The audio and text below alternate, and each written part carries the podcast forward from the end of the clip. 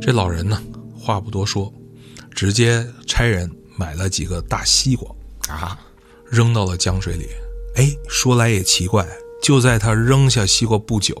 他扔下西瓜那个地方就浮起了这几个遇难者的尸体。我操，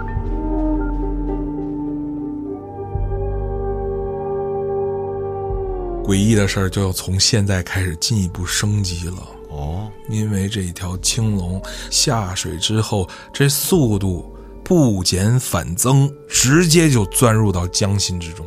我操！蛟龙入海，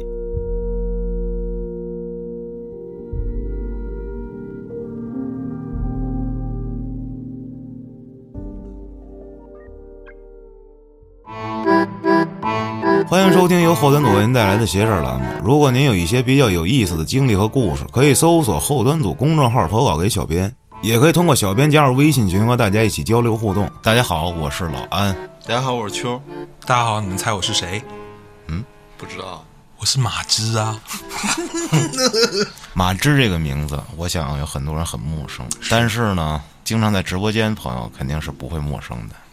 今天马老师呢，携带着我们来自遥远广东潮汕潮汕地区区的马芝同学给咱们带来的故事，啊是，前来写事儿报道。哎，今天这个故事呢，说来还挺有渊源的。嗯，最早先的时候，九九年的老叔呢，曾经跟老安啊有过一个不成文的一个契约，嗯，就说一定要把这个类似于他们家乡的这个都市传说呀，给老安去讲。是老安其实之前节目里零零散散有提到过，去年。咱不是在十一的时候录过一期吗？对，那几天呢，老叔几乎算是比较完整的，给我讲了一遍他家里的这段古老的传说。比较完整。他跟我说，他回家把稿儿捋好了发给我，我一等就是半年。你说你三天来看我，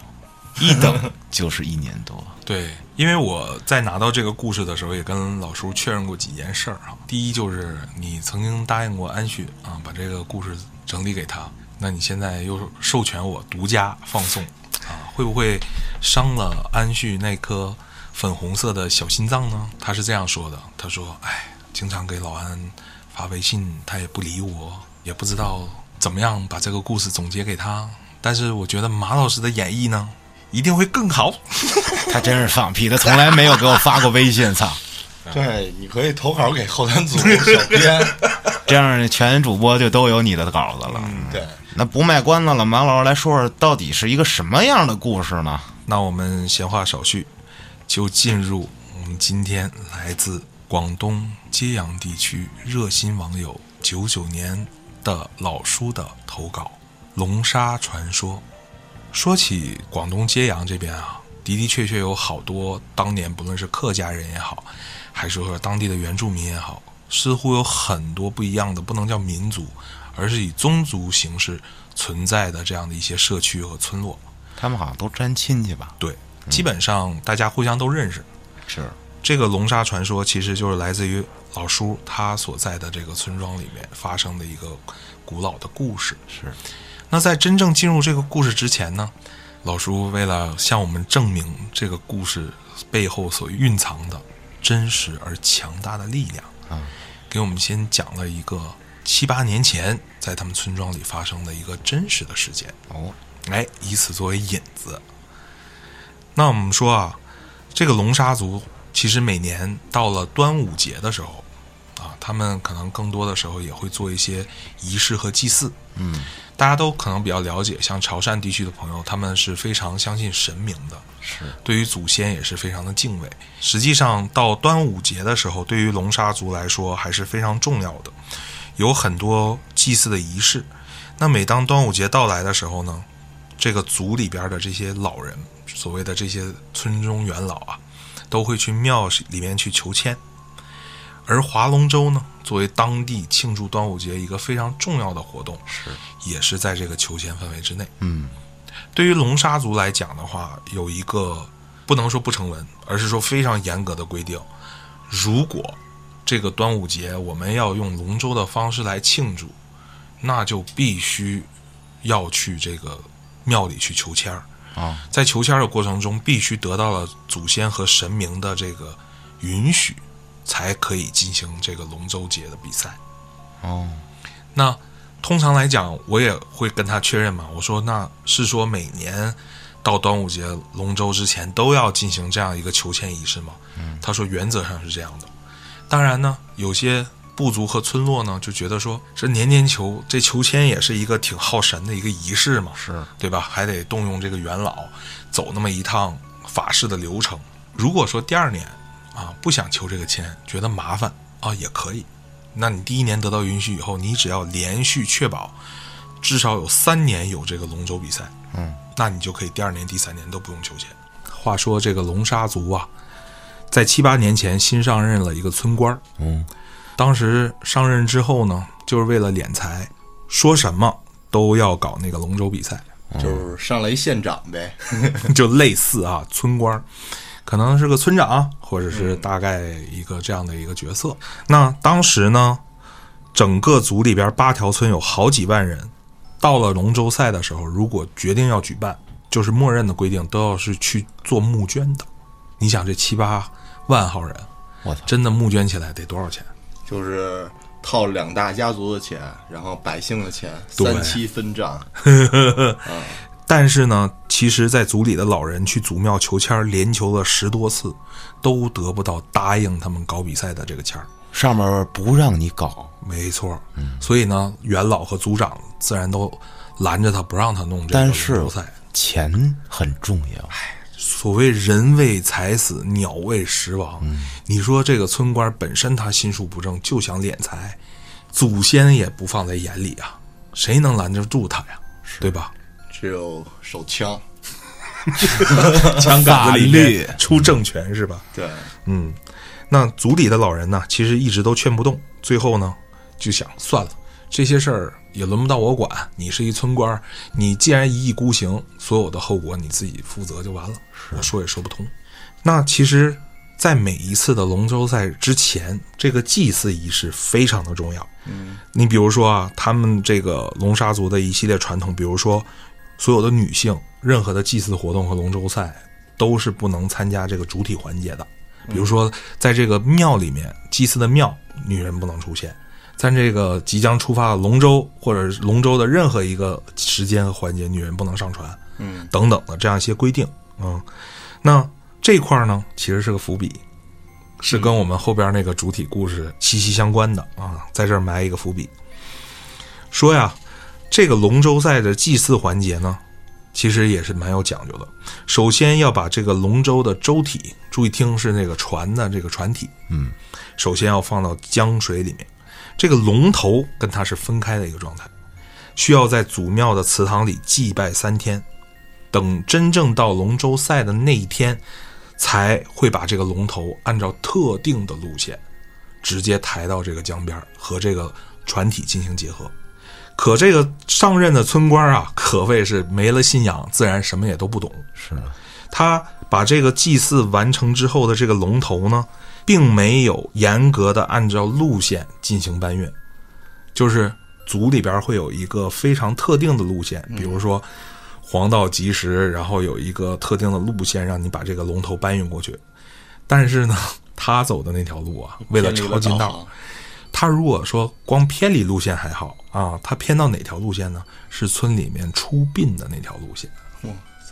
就相当于他把这个龙头运到江边，为了抄这近道啊，直接就走了村中这个出殡的路线。那不得一路都是好兄弟跟那儿看 着？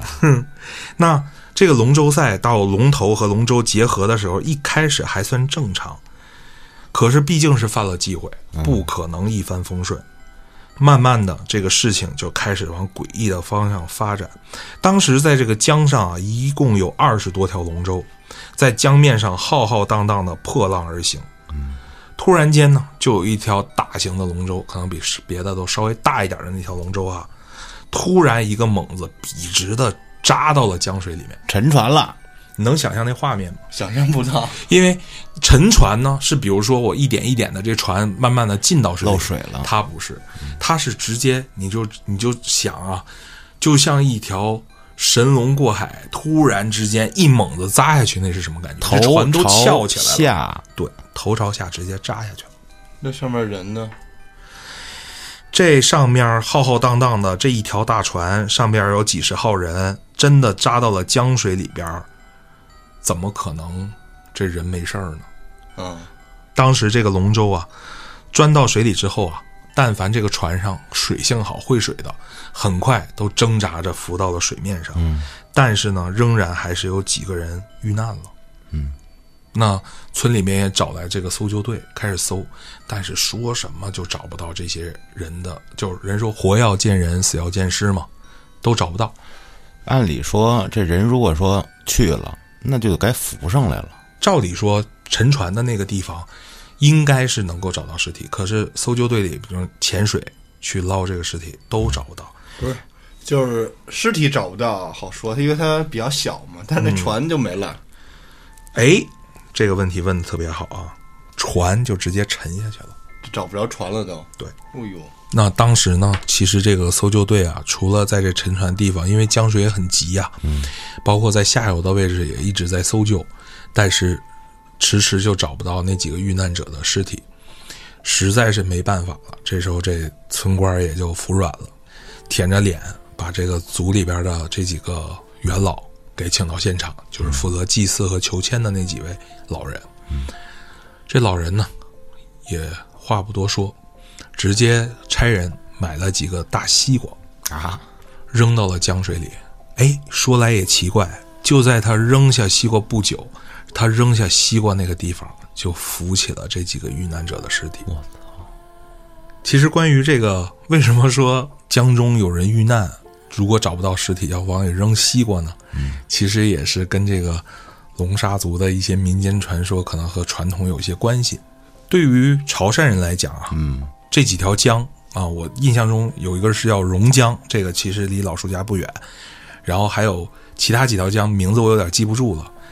对于当地人来讲，江是他们非常重要的一个生计来源，是包括在江水里面去打鱼呀、水利呀、等等的这些，江其实对于潮汕人来讲非常的重要。靠水吃水。没错，枪！我老想象的是他妈那个葱姜蒜的姜，当时我也确切的问他为什么这个扔西瓜可以帮助这事儿找到，他说他也不太清楚，但是后来他就往闽南那个方向，闽南语那个方向去做了个谐音联想，说西瓜啊，在闽南语叫西，就类似于叫西归， What？就是尸体的尸，归来的归，意思就是归还尸体的意思。哦呦，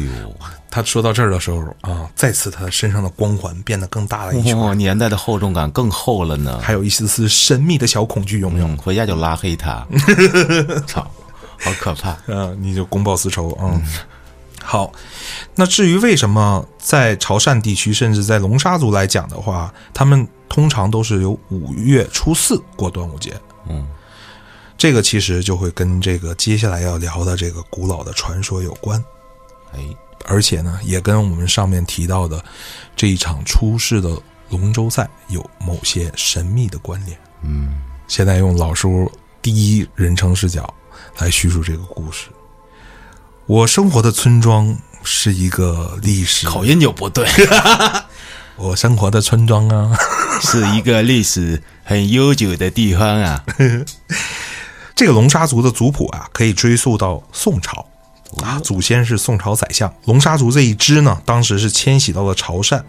那清朝那会儿呢，就在潮汕已经建立了一个村族。哦，哎，那龙沙族的祖先选择的地界呢，是一块福泽之地，三面环江，而在村里河西盘根错节，有水的地方就有活路。祖上呢靠商贸码头和捕鱼为生，吃在水上，睡在水上。所以说，他祖上的这些先人啊，都非常酷爱水上运动，尤其是赛艇。嗯，所以啊，在竹宗，男儿也号称江中无敌。那有了村落呀，对于龙沙族来讲，就必须要建立宗祠。于是到了雍正二年的时候啊，村民就挑了一个黄道吉日，动土建立宗祠，顺便要举行一个龙舟庆典。哎，村民呢找了很多能工巧匠去造龙舟，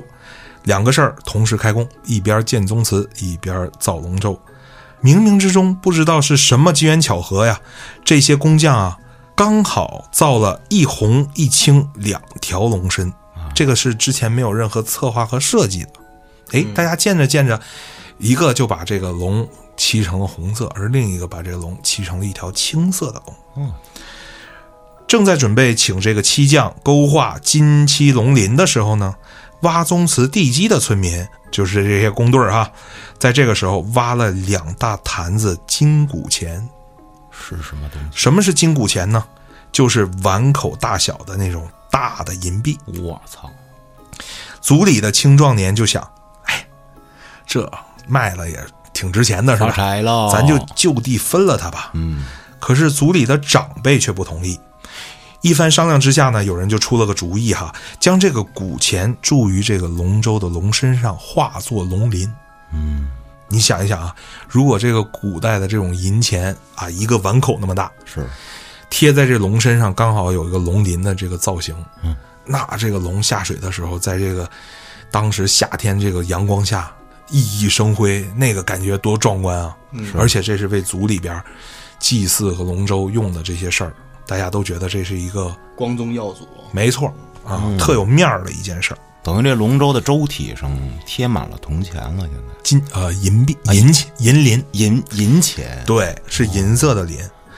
这个主意出来，族里再也没有人去提出异议了。嗯，因为大家觉得就这么办，牛逼！哎，就接下来大家一统一意见了，是吧？就把这银钱啊交给这个匠人，开始造这个龙鳞啊。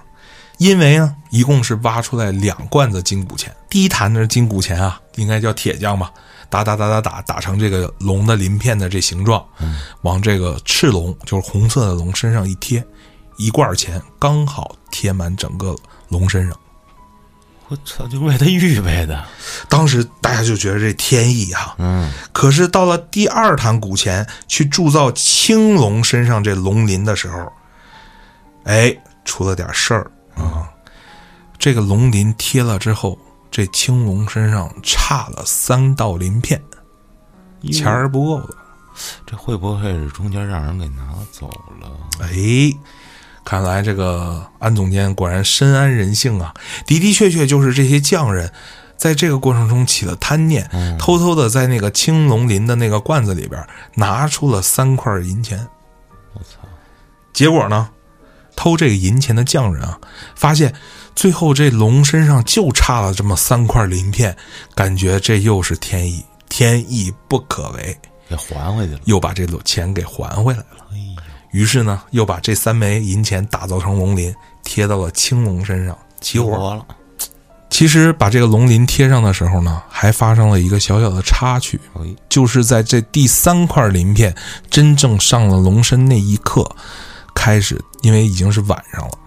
村里开始下起了瓢泼大雨。嚯，那日子呢，很快也到了龙舟赛的时候。龙舟赛那天是五月初四。那通常来讲，龙舟赛把这两条龙舟放到江里面来回去竞赛，可能一天要赛好几轮儿，要连赛三天，自然就是族中的一个大庆嘛，嗯，对吧？所有人都会在岸边为他们加油鼓劲，在这个过程中有各种激烈的角逐，也会有一些比如说祭祀的仪式啊，包括这个贡品呐、不断的源源不断的，可能就会有这样的一些贡品上来，然后大家也都捐了钱，开始做这个龙舟比赛。那到了这一天的时候，五月初四，两个巨大的龙船入江，每条船上能装一百多号人。哇，我操这么大！那船中间呢是有锣鼓助威发号施令的。咱们现在看的这个龙舟啊，相对都比较个儿小，嗯对吧？可能十几二十号人，最多五六十号人，这就了不地了。是，而且呢，通常这个擂鼓助威的人，是不是都通常坐在龙头的位置？对，然后背靠这个龙的脖子那个位置，对嗯吧？然后敲鼓，敲这个鼓点儿和节奏。那为什么要坐中间儿？咱们试想一下，这一百多号人的龙舟，它到底有多大？是如果这个人坐在龙头的位置，听不见了。听不见了，对到后边听不见了，那不就乱了吗？嗯，他一定要在正中间儿，前后都能听到这个擂鼓的人的发号施令。嗯，除了这个人擂鼓之外呢，龙舟上还有一个人是干嘛的呀？掌舵的，就是要有那个船桡在后边儿掌握那方向。嗯，不然的话，你想这一百多号人的船，那么大只龙舟，稍微有点偏颇，或者是有一队人的偏颇，可能这舟就歪了嘛，后边还得有人去掌握方向。那我们说呀，掌握这个传饶的、持饶的这个人哈，他一定是在村里边比较经验丰富的老人才行。就说白了，我这龙舟划得多，我更有经验，嗯啊。但当时呢，就闹了一个小插曲。这个青龙龙舟身上这个掌饶的这个人啊，在里后边摆方向那个老人儿出了一个事儿，刚要上船的时候哈、一使劲儿裤带断了。 啊，哎，最近可能有一些发福，发疯，哎，裤带子就断了。那这龙舟赛眼看就开始了，他一个人掉链子，影响这个整个比赛进程，怎么行啊？是这情急之下就喊着自己老婆给自己家拿裤带去。说来也奇怪啊，他这个老婆子回家以后啊，说什么也找不到他们家第二条备用的裤带。情急之下啊，就从晾衣绳上抄起了自己一条粗麻布的裙子，直接就到了现场。啊，这个粗布裙子直接就扔给到了那个掌饶的这个船夫手里，让他拧成一股绳当腰带使。嗯可殊不知，这破了一大忌。啊，前面讲到啊，龙沙族的传统里边，所有的祭祀和龙舟赛不能有任何女人能穿，也不能有女人出现在寺庙里边参加祭祀的过程。那么这可能也不能说是一个确凿的证据，但实实在在的后人的一些传说，都说当时的这一条女人穿的粗麻布裙子，成为了这个事情的一个关键导导火索火。索，等到这个掌饶的船夫将这个粗布裙子拧成了裤带绳，系到了自己的腰上，我们这龙舟赛也可以陆续的开始了。只见那些青壮年啊，纷纷登船，个顶个的意气风发，中间坐着一个擂鼓的啊，但自然是村里面嗓门最大的，嗯，而且体力也得最好的，因为他唱词儿的，对，唱和了，因为他一直要敲这个鼓嘛。那这个时候呢，只见江水之中一条赤龙，一条青龙啊，下到这个水里以后，青壮们甩开膀子啊，江里的龙舟如真龙一般声势浩大。从一开始的齐头并进，开始往前越来越快，但是这里边就出现一个特别奇怪的，就是那条青龙很明显，两边的青壮年其实划的幅度是一样的，可不知道为什么那条青龙变得更加生龙活虎，开始不断的领先那条赤龙的身位，向前奔跑而去。说时迟，那时快哈！从一开始到情头并进，似乎不到十个鼓的功夫，这条青龙已经拉开了这条赤龙一条船身，这是何等的速度啊！在这个过程中哈、众人仍然在使力，但是会明显感觉，咱们划船的时候，大家可以体会一下啊，就是这船划得再快，咱们划下去那一瞬间，你是能够感到这个水对于你船桨向前的一个推动力的。嗯，但是你能想象，如果这船快到一定程度，你这个船桨下去，这阻力就不是来自于后边，而是来自于前边了，因为你走得太快了，嗯，对吧？所以那个时候青壮年一直就往前滑嘛，对吧？为了争夺这个更好的名次，但是他们就没有意识到这个船已经以不可思议的速度就已经落下那条赤龙好长的身位。而在当地的龙舟赛呢，其实都是有江中一段路线作为比赛路线。到了头的那个地方啊，这个后边这个掌饶的这个人需要把这个船掉头，继续往回，这才完成一个来回的比赛。等到这个掌饶者，就是刚才我们说的系着粗布裙子的这大叔，往回掉头的时候，就感觉这个青龙的势头啊，有点止不住了。漂移了啊，嗯就感觉这个青龙似乎是自己有了某种力量，开始自己往前去挣扎。因为你知道，人滑的那个速度和频率，你你作为资深的这些就后边这个掌舵的人，他是能感觉出来的。但他明显感觉到这个力不是来自于这些众人，这是把限速给拆了，对，而是来自于这个船本身。当时还没有人说这里边有任何问题，或者是有任何需要叫停的地方，而就觉得说，不行，这青龙不知道为什么游的比这个赤龙快太多了，这比赛没有观赏性啊。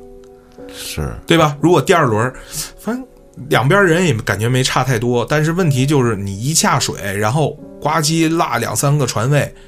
这比赛有什么可看没有悬念了性？没悬念了，对吧？哎，这时候呢，他们就想到一招，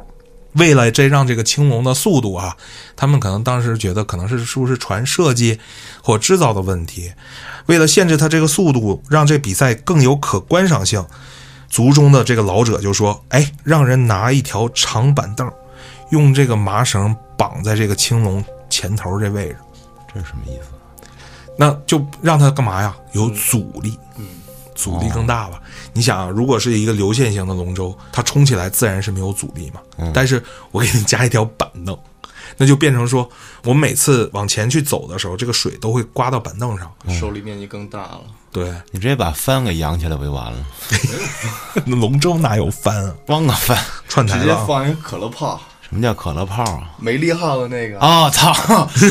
我知道了啊。好，话说我们这个青龙啊，加上这个板凳之后啊，下水，大家说，哎，这回比赛有看头了哈！看看他是跟这个赤龙往前滑，也从来没见过哪个龙舟比赛真的在龙舟上绑一条板凳的。嗯，可是诡异的事儿就要从现在开始进一步升级了。哦，因为这一条青龙在绑上了这个板凳下水之后，这速度不减反增，比之前的那个加速度以更快的趋势，直接甩掉了那个赤龙的好几个身位，好几个船尾。而这个时候更诡异的一点，那个掌饶者开始发现，他后边那个掌握方向那个那个弩啊，好像不受他控制了，只感觉这个龙啊，不停的往岸边那个柳树的方向直冲。那后来呢？他在他的指挥和这个所有的这些划船的人努力之下，哈，还是掌握住了这船的方向，开始往回开。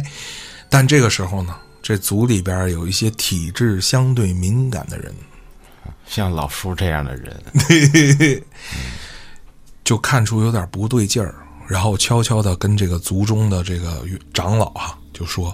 长老，你看这青龙怎么感觉它张牙舞爪的往回飞呀？”我操！那作为族长来讲，在这么重要的一个节日和祭祀龙舟的日子，自然是不容许他人胡说八道，说闭嘴，不要乱讲话，嗯，不吉利。那等到这个青龙再次回来的时候呢，这龙舟赛一天得进行好几轮啊。这组长说又想了一办法，我进一步的去拖延它的速度。嗯，大家都知道这个村里边儿打年糕的时候用的那种大石头，那个叫什么石臼，嗯，对吧？给装到粥 上，直接一个其实就是一个大石头圆头那个东西嘛，嗯知道？直接就给放在龙舟上。沉，哎，吃水也多了，对吧？阻力也就更大了。估计那个石臼啊，照现在来看，大概得有八九百斤。嘿，那你想，真的压到这个龙舟上，吃水也多了，这好歹八九百斤也是多了，相当于八九个人呢，嗯，对吧？总能够把这船速给压下来吧？怎么也得弄降下来点儿吧，是吧？对，呀、嘿，有意思的事儿就来了啊！这一次还没等锣鼓响起，还没有发动这个比赛之号令，只见那个扛着大石臼的青龙一入水，马上就开始向前猛奔而去。人还没摇桨呢，没摇桨，直接自动了，对，船上一百多号人，包括那个掌舵的船夫和中间锣鼓的人，都吓得直接蒙圈了。装发动机了呗？对，装装他妈螺旋桨了，你作弊，我操！而这一次，这一条青龙龙舟宛如真龙，乘风破浪，一路猛冲。这个时候，所有人才意识到大事不妙，这船它成精了。我操！只见这条青龙龙舟宛若真龙，直接张牙舞爪向江中驶去。而在这个江下面，其实有两条暗河。这个青龙就像之前讲的引子那个故事一样，化作一条真龙之势，直接就钻入到江心之中。 我操，头朝下，对，我操！这是活了，蛟龙入海，因为呢，在当地的这个江里边，的的确确有个地下暗河的入口，名字就叫龙洞。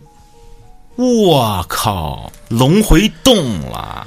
那你想，这一百多号人的龙舟，钻到这个地下暗河，自然是惊动不小。那大家根本没有时间再想别的，马上就开始发动人进行救援，可谓现场也是十分混乱，喊叫声、哭闹声，然后还有组织救援的这种非常大声的这种组织喊叫的声音，就开始朝着我们这个地下河的方向啊寻找。但是这条地下河呢，是从这个龙洞一直要延伸到几十公里以外的一个虎洞的一个出口。虎洞，对，龙虎洞啊。可是真的到了几十公里之外，去虎洞下游去找这这个龙舟和人的时候，都不见踪影。你就想象吧，在江里边一直往前去行驶几十公里，在地下河去找这个虎洞出口这个位置，也看不到这个龙舟。没了。操，没了。这一天呢是五月初四，全村一百多号，相当于一半儿的青壮年，全都在这个龙舟上死于非命。接下来的几天，家家户户都办了丧事儿。从此，龙沙族就把五月初五的端午节改在五月初四去庆祝，因为我们知道端午节又叫端午祭嘛，其实本身也就是为了纪念先人。往河里扔粽子，对，所以在这一天呢，也是为了纪念当时的这个事件以及去世的这些村民啊，所以就把这个端午节改到了五月初四。哦，那话说，当时出了这件事儿以后啊，村民也是悲愤交加，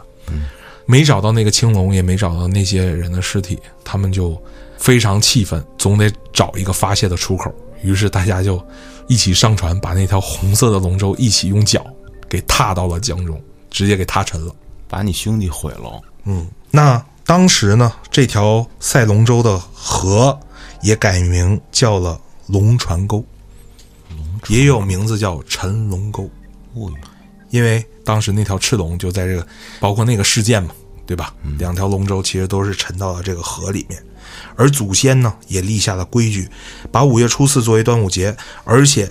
在龙沙族的习俗里边，在那之后族里再也不造龙舟了，只买不造。如果求签还要进行龙舟赛，我只买龙舟进来。就像之前说到的，买这个龙舟做一个拼装，该做的祭祀还是要做，而且每次龙舟赛必须要上告祖先，得到允许才可举行。另外，祭祀的环节多增加一道，就是在龙洞和虎洞这两个地下河的入口和出口祭拜三天。青龙进了龙洞了，对，它其实地下河入口可能就是比如说岸边某一个类似于像排水管道那个地方，对，它如果直接钻进去以后，的的确确也给打捞造成很多困难嘛，因为它里边其实是有湍流的，是，而且这条湍流的话，通到下游十几公里，其实打捞难度会很大。但奇怪的一点就是，没找着啊青龙再也没有出现过，而就带着人就一起走了。对，我操，这也构成了我们今天全部的故事内容，就是龙沙传说的这个故事内容。这里边其实有一些东西，咱们可以事后咱分们可析以一下复盘一下。复盘一下啊。我认为这个故事听起来是龙舟成精，是吧？那么这一步步的这些，比如说第一件贴鳞片，第二个就是这老头儿嘛对，他媳妇儿的裙子，对，包括后来放板凳儿嗯，加大石头，对，那么这每一步是不是就等于给这龙舟加器官呢？我操！我觉得安旭你是有这种第六感的，还是说你听过这个故事？ 当时一开始为什么说我在老叔那儿听过这个比较完整版的？嗯，马老师，你今天讲的这个等于是超完整版了啊。嗯，我听老叔给我讲的类似，就是说这个龙舟在经过一番操作之后，人们的巧合，比如说加一些东西什么的，成精了，嗯，最后翻了什么的啊。对，但是今天我听到，我也是第一次听到这个完整版，嗯因为他发我稿啊，就在今天夜凌晨啊，我还没来及这过呢，嗯，然后马老师就给我把授权抢走了。 对，嗯，是这样啊，的的确确，昨天到了深夜还，就是午夜之后，还在跟老叔探讨这故事中的很多情节，嗯，包括我之前可能认为有 bug 的地方，据老叔跟我说啊，这个我觉得他是很认真在跟我讲这件事儿。这个故事啊，是他们龙沙族里边祖辈相传、口头相传的故事。我后来呢，也在百度上、知乎上搜集了很多关于这个故事的背景和资料。大家众说纷纭。首先呢，就是在比赛时间，有的人认为是连续三天啊都在做这件事儿，但是呢，实际上我后来理解说，老叔这个一天比赛内出了这么多事儿，这个比较靠得住，是因为如果不是五月初四这一天出事儿，是对吧？我连续赛了三天，到初六才出这个事儿，那可能纪念日就变成初六、初七了嘛，对对对对吧？所以说，我觉得这个我经过一个复盘，我觉得哎，这个时间上是能靠得住的。是。那这里边呢有几个比较有意思的点，三片龙鳞的问题。是，啊我当时因为可能也深夜了， 有点困倦了，开始潜意识交流了。我就问老叔一个问题，我说要那三片鳞真不贴在这龙身上，是不是就不能出事儿了？老叔说，他说我也想过这个问题，他说当贴上鳞片，开始狂风大雨往下下，这其实就是某种征兆。而这个征兆开始之后，所谓的因果循环也就开始了。我个人认为啊，这青龙身上丢失的三块银鳞，在贴上那一瞬间，龙它本身就已经开始有灵性了，只不过它还没到成精的那个水平。然后呢，在整个龙舟赛的当天发生了这么几件事儿，这其实就是咱们复盘的焦点。一件事儿呢，就是在船尾掌饶的船饶的这个人，他因为裤腰带断了，断了之后呢，他他这个老婆啊，因为也也也应该是个老阿嬷了哈，直接把这自己的这粗布裙子给他当腰带使了，这是一件事儿。第二件事儿呢，就是在这龙吃水之后特别快的情况下，给它安上了一条板凳。另外呢，就是安了这板凳之后啊，这龙就开始张牙舞爪往前窜。嗯，有这个体质敏感，能看到它张牙舞爪，开始咬向那个岸边的柳树。这是什么操作呀？再往后呢，就是为了进一步给它减速，加上了那个大石臼，就是一个大石头圆球。嗯，好，老叔帮我一复盘，我当时觉得这个故事的闭环合上了。他说那个板凳啊，象征着龙爪。啊，他为什么要咬那柳条？那个是龙须。哦为什么加了石臼，它最终就出事儿？因为那是龙胆。哦，而最重要的就是那个气从哪儿来，就是阴阳相合，导致这个龙最终具具备了灵性。就是最终活了呗。嗯啊因为都相传龙最淫，它跟各种动物都能就这没有这个生殖隔阂，嗯，所以说龙生出各种东西来嘛。对，这个时候，一个纯阳之物，你给它加入点阴气，我操阴，阳它相当然高兴了，一上来就窜出去了，那我操，就挺了嘛，一直接就，然后一个又给他加了板凳是龙爪，再加个龙胆，直接就活了。我操。虽然说马老师你这故事讲完了，你得到了最终的授权，但是我相信你没见过这两条船，只能拼这个了，是吧？我见过，哎，我现在给你看一眼。描述一下啊。哎呦喂，牛逼吗？这不是老叔家的摆设吗？赤龙和青龙。听众朋友们，你们看不到这段视频呢。如果你们想看，可以加我微信，我可以发到我的朋友圈里。老叔给我发的这个视频啊，比较早了，嗯，是我形容一下啊，在一个展柜里面摆着两艘模型，对就是小的啊，也不小，也挺大个儿的，嗯两艘龙舟做的特别精致，真的就是中间放着鼓，后边就是那个大摇啊，对大饶，巨长一根棍儿，应该是锄地用的，对，就是转方向，方向。嗯，两条，一条红，一条青，而且老叔说，现在做龙须的那个东西啊，都是用细线浸泡鸡血给这个模型做的龙须。你看看这都有法式在里边儿，嗯而且上面那个桨啊，密密麻麻的，嗯，真能坐一百来号人。不是就是按着实物给它缩小做对的啊模，型，就是啊，就是当年的食物啊，是啊，我操，你就想象啊，这个龙起飞，然后直接直角扎进水里，我操，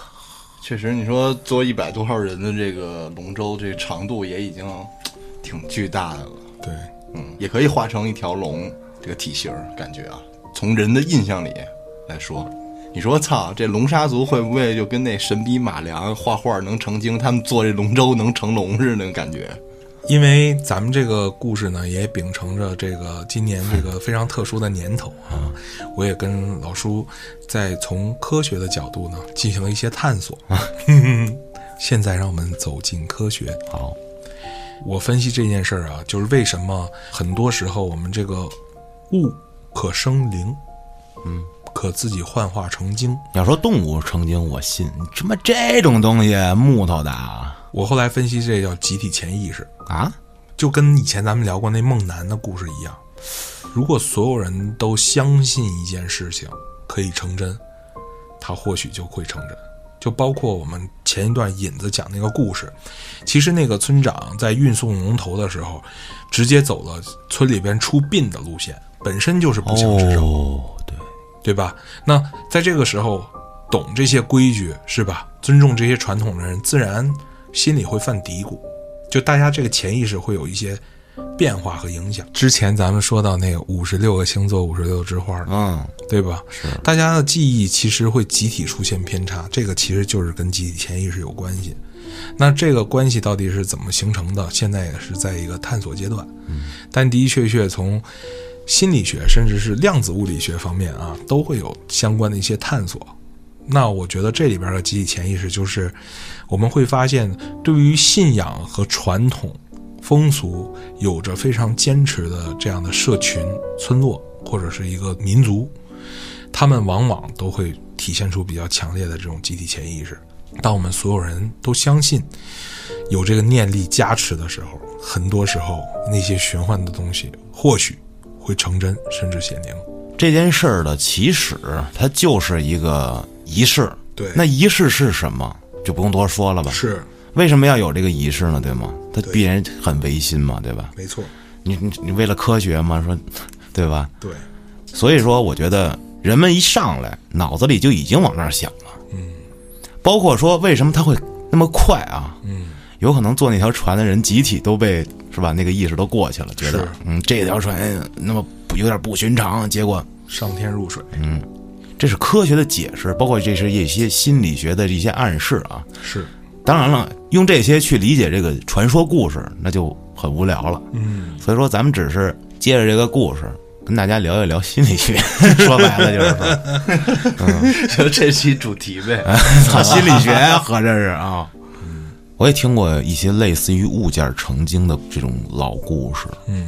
说有一个樵夫，嗯他去砍柴，嗯砍柴的时候他常用的他那个斧子呀，因为在这个森林里嘛，他经常对这些树木进行劈砍，嗯，大家都是金跟木，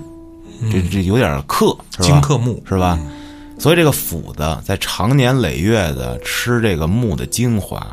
哦，啊，这个斧子最后就成精了，哎，就会给他带来一些反噬。就说这个农夫啊，据说用这个斧子去劈什么的时候，只要是劈木头，这个木头都会流血。嘿，就譬如劈柴，啪，那妈的柴就流血了。操啊！当然这，这是一种我听过的比较，一听就是那种老故事的那种传说，你知道吧？他一说斧子，我想起来了，一个小农夫走到一座桥，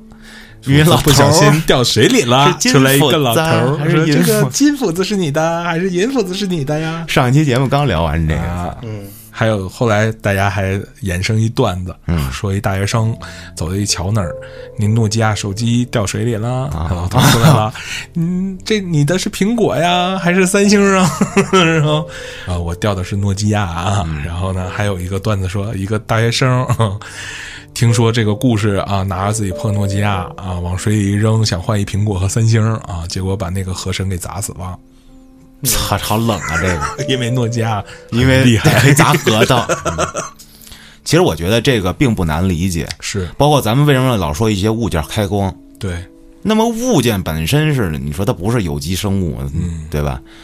它为什么能有灵性呢？你说咱身上带的法器，你说又不是挂一个小动物摆在那儿，我那一个样有灵性。我那个邪事儿的处女座，对啊，那佛像，嘛，啊那嗯期就咱们这不聊过嘛，就是载说体，对，它是一个载体，对就是说很多的这个看不见摸不着的，很有可能会住在里面，对，就像是拥有了一个房子一样，是吧？那你要是如果是一个特别大的物件呢，那就是个大别墅啊；嗯如果是个小府子呢，那就是个经济适用房。嗯，嗯，是这个道理哈。而且你看咱们很多艺术作品里，为什么某种神剑啊，神剑里用的力量，你就说漫威啊，这各种神器啊，大宝剑啊，这这雷神的斧子吧，这个吧，那个吧，不都是一个意思吗？说白了，对，嗯你只不过就是洋故事而已，咱们讲的都是这种民间老故事， 操，一个道理啊。是。今天这期呢，首先要感谢我们的来自广东揭阳市的九九年的老叔，嗯，奉献上来一个来自于自己族内的一个民间传说，嗯，非常完整，而且据说也是世代相传。我认为这种故事，嗯，是很有价值的。对，至少说吧，它会让年轻人去记住这些节日啊，这些老传统吧。哎，传承其实对于我们今天来讲非常的重要。是，那说到传承这个话题呢，也不得不聊一聊，咱们现在邪事儿开到多少期了？我的妈呀，快一百五十期了吧？快一百五十期了啊！讲过多少故事呀？那就不知道了， 我我觉得其实我之所以热爱播客的一点，就是因为它有一个长尾效应，它就在那儿，大家可以去翻来覆去的听。是那我也知道咱们邪事儿这么多年来也没有多少年啊，两年两年两年了啊，两年来呢，有很多老朋友，也有新来的很多朋友。是我们的群呢，也在不断的壮大。是，我其实今天特想聊一期特别话题，就是跟咱们这些朋友回顾一下过去我们邪神讲的那些精彩的小故事。那今儿这个回顾怎么弄呢？咱们甭搞得像那个美国 Billboard 排行榜一样，嗯是吧？我来提几个小问题，归几个小类别，把过去这些好玩的一些小故事啊，往里往里串串啊。首先第一个抛出来的问题，每一期邪事儿的节目，从第一期到现在，让你觉得细思极恐的故事是哪一个？正在收听节目的朋友啊，你也可以跟我们一块儿来互动啊。听到这儿，你可以在评论区留下你们的一个答案，你觉得最细思极恐的故事会是哪个？我听到最多的都是东川讲的那个跳绳那个， 挺有名儿，啊 因为我真的进入邪事儿的时候啊，其实是从那期之后某两期点开的，是吧？在那一期故事里边儿，就是我就听到说，哎，跳绳跳绳，我就开始往回倒，嗯就找那跳绳那期故事，的确是吓人。是，那大概是在多少期？你可以，我觉得稍后评论区的时候，你跟大家可以分享一 下。评论区有没有课代表分享出来？课代表可还行，就我就记得时间段，我记得那是二零年四月左右的节目，嗯嗯，具体哪一集那肯定记不住了，嗯，而且是东川的单口，对，嗯我刚才聊到了集体潜意识这件事儿，你们有没有想过，在邪事儿这节目里边儿，或许也发生过一些粉丝的集体潜意识偏差的问题？呃，有很多，嗯，就比如说一个特别典型的啊，朋友们老问我哎某某某某某某某故事嗯啊，先给我形容一遍，在哪集啊？哎，我他妈哪儿记得住啊？这个就是一个特别典型的，就是说，哎，我就记得在这几期之内讲过讲过，但但是我他妈找找不不着。对，对，还有那天我用小编微信回复咱们听众的这个留言的时候，然后有一个朋友他说，二零二零年邪事儿的中元节特辑有没有？我说没有啊，有好啊像，怎么没有啊？你跟着一块儿录的呀？不是，但是我找标题上是没有那个中元节特辑，那没写。对，但是我中元节找了特一下辑那集的名字叫《老安的离奇 经历》，啊，对，那个就是中元节特辑。那期我讲的是我人生中经历的为数不多的那几次邪性事儿。但是的的确确就是那期标题真的跟中元节一点关系都没有。老安的离奇经历好像因为叫去年中元节我印象特别深，好多咱们的这些友好友友商啊， 友好的主播对都是起了送这个出名儿很多这个中元特辑，嗯我印象中有好多个，然后。咱们是没做那个中元特辑题目的那期节目，但的的确确在那个前后做了一期故事。对，嗯，包括说好多朋友们觉得这个你这么邪事儿好几集没了，没了的啊，都是付费节目。对，哦为什么呢？就是比如说他在别的平台啊，嗯，他听不见，哦，你一看，比如说一百四十六集，比如说啊，一然下后跳到一百五，啊，你说那前面几集你是不是被删了？没有啊，邪事儿至今在我的严控之下没有被删减过，没有被下架过啊，嗯所以没了的就是付费节目，